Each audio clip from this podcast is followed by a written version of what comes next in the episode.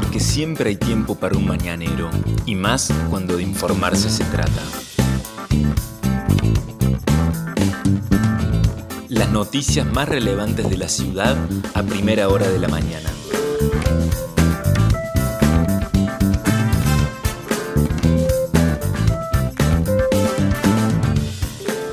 Hola, buenos días Río Cuarto.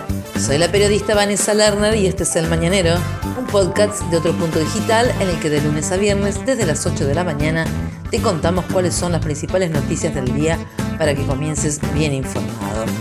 Y esta jornada de miércoles 9 de junio comienza con un cielo despejado, el sol salió a las 8 y 16 y se pondrá a las 18.17 y con una agradable temperatura para comenzar el día. 11 grados, 6 décimas y reitero, un cielo despejado. La humedad es alta del 82%, los vientos soplan del norte a 18 kilómetros en la hora y la visibilidad es normal de 15 kilómetros. ¿Qué dice el servicio meteorológico para lo que resta del día? Que vamos a tener un cielo mayormente nublado a nublado por la tarde y la máxima temperatura prevista para hoy 22 grados siguen siendo días agradables los que estamos viviendo con lindas temperaturas. Mañana baja la, la, temperatura máxima. El cielo va a estar mayormente nublado durante casi todo el día, con una mínima de 8 grados y una máxima de 16 grados. Para el viernes se aguarda una mínima de 6 y una máxima de 22 grados y un cielo mayormente a parcialmente nublado. Para el fin de semana, buenas temperaturas. El sábado 24 grados la máxima, 9 la mínima y el domingo similares temperaturas, 8 la mínima y 23 la máxima con un cielo algo nublado. Por ahora entonces continúa el buen tiempo, el otoño en todo su esplendor en la ciudad de Río Cuarto. Estas son las principales noticias del día. COVID-19 este martes, Río Cuarto notificó 256 nuevos casos y dos fallecimientos. Sí, ayer la ciudad superó los 18.000 contagios confirmados al registrarse nuevos en un número de 256. Es la cuarta cifra más alta desde que comenzó la pandemia en cuanto a contagios confirmados diarios. Los casos totales son 18.161 Ayer se notificaron la muerte de dos mujeres, una de 32 años y otra de 88 años de edad. Las muertes totales en Río Cuarto al 6 de junio, según la municipalidad, son 274 personas que han fallecido por contraer el coronavirus. Hay 2.008 casos activos confirmados en la ciudad. Operativo Identificar se realiza por la mañana en la Plaza Roca de 10.30 a 13 horas y por la tarde en el Parque del Centro Cívico desde las 15.30 hasta las 18.30 horas. En tanto, la provincia de Córdoba registró ayer otra vez un récord de nuevos casos. Fueron 5.528 nuevos casos y se informaron 44 fallecimientos. Estos son los datos completos. Entonces, los casos nuevos en Córdoba, 5.528 los casos totales 347.000, las muertes notificadas 44 personas, 26 hombres y 18 mujeres. El nivel de ocupación de camas críticas para adultos COVID-19 es del 83,1% y con asistencia respiratoria mecánica están el 21,6% de las personas internadas en esas camas críticas para adultos COVID. Solamente para adultos COVID estamos hablando, no estamos hablando ni de los niños ni estamos hablando de otras patologías, con lo cual sabemos el sistema está completamente saturado.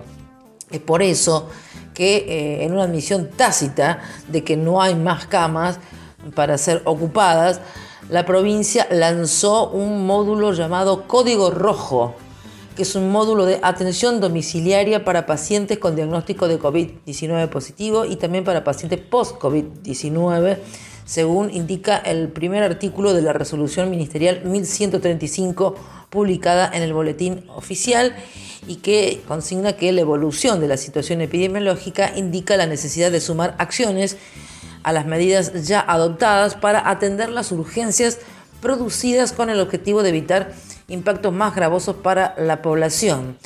¿Qué es lo que va a pasar entonces?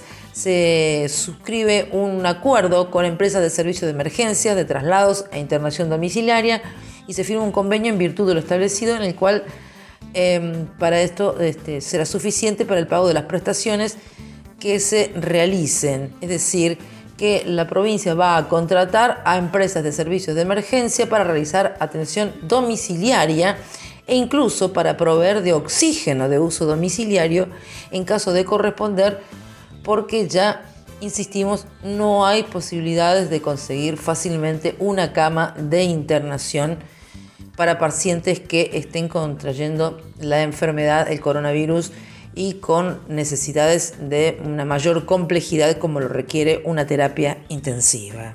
Este código rojo ya se puso en marcha entonces en la provincia de Córdoba.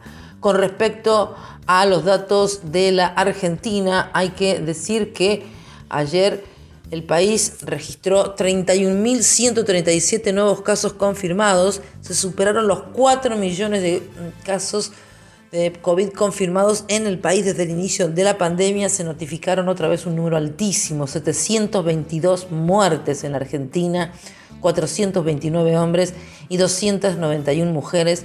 Las muertes totales superaron largamente ya los 82.667 personas fallecidas por contraer el coronavirus. La ocupación de camas UTI en la Argentina hay 7.794 camas UTI que están ocupadas por pacientes con COVID. Además, hay que decir con respecto a la vacunación que llegó ayer el vuelo proveniente de Moscú que trajo más dosis de la vacuna Sputnik B, en este caso también un lote muy importante de 400.000 dosis del segundo componente, que era uno de los que más estaban siendo aguardados para terminar de completar esquemas que hace meses que eh, comenzaron a darse en la República Argentina. Pero lo más importante también es que llegó el principio activo de la vacuna Sputnik B en el componente 1 y 2 para que el laboratorio Richmond empiece a producirlos aquí en la Argentina a estas vacunas. El presidente de ese laboratorio dijo que esperan producir 5 millones de dosis de la vacuna Sputnik B por mes en la Argentina. ¿Qué pasa en Río Cuarto? Hasta este martes se completaron las últimas 1.700 dosis de las 8.760 que se recibieron la semana pasada. Entre hoy y mañana se seguirá vacunando a trabajadores de la salud que todavía no habían recibido su vacuna.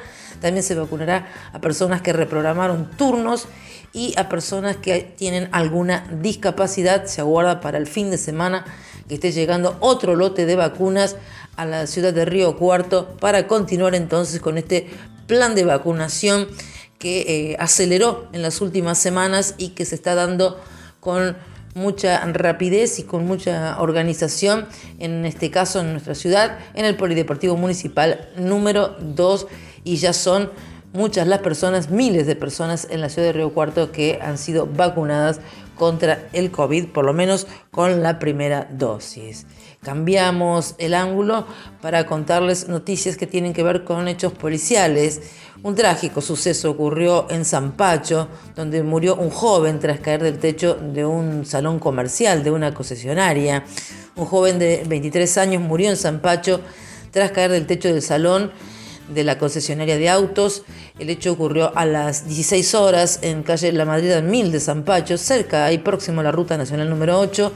La policía implementó un dispositivo de preservación del lugar y de limitación del perímetro tras constatar a través de los servicios de emergencias médicas que el cuerpo sin vida de un hombre de 23 años yacía allí en el piso, habría caído desde una altura muy importante, por lo que se solicitó la presencia de policía judicial que siguió instrucciones del magistrado de turno. La víctima, este joven de 23 años, estaba realizando trabajos en el techo de la concesionaria cuando habría perdido el equilibrio y por eso entonces cayó al piso. Son circunstancias que están siendo investigadas a través de la policía judicial. Viniendo aquí a Río Cuarto, un jubilado de 90 años fue asaltado. Asaltado, le robaron el auto, las llaves de la casa.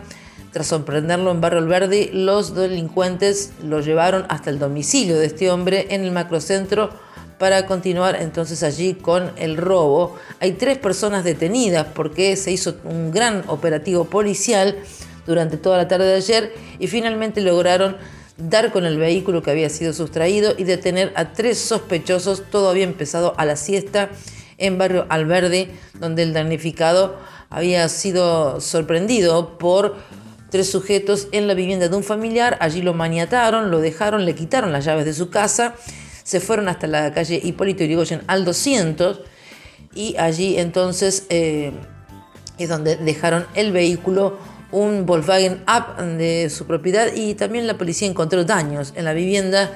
También eh, se aguardaba anoche que el hombre de 90 años que tuvo que atravesar esta difícil situación verificara si le habían robado también dentro de la casa. Eso estaba ocurriendo a última hora de anoche en el centro de la ciudad. Estas fueron las principales noticias que tenés que saber para comenzar el día. Escuchanos todas las mañanas de lunes a viernes ingresando a nuestra web. El Mañanero es un podcast con producción técnica de Alejandro Floriani y la producción periodística del equipo de Otro Punto Digital. Mi nombre es Vanessa Lerner. Nos encontramos mañana.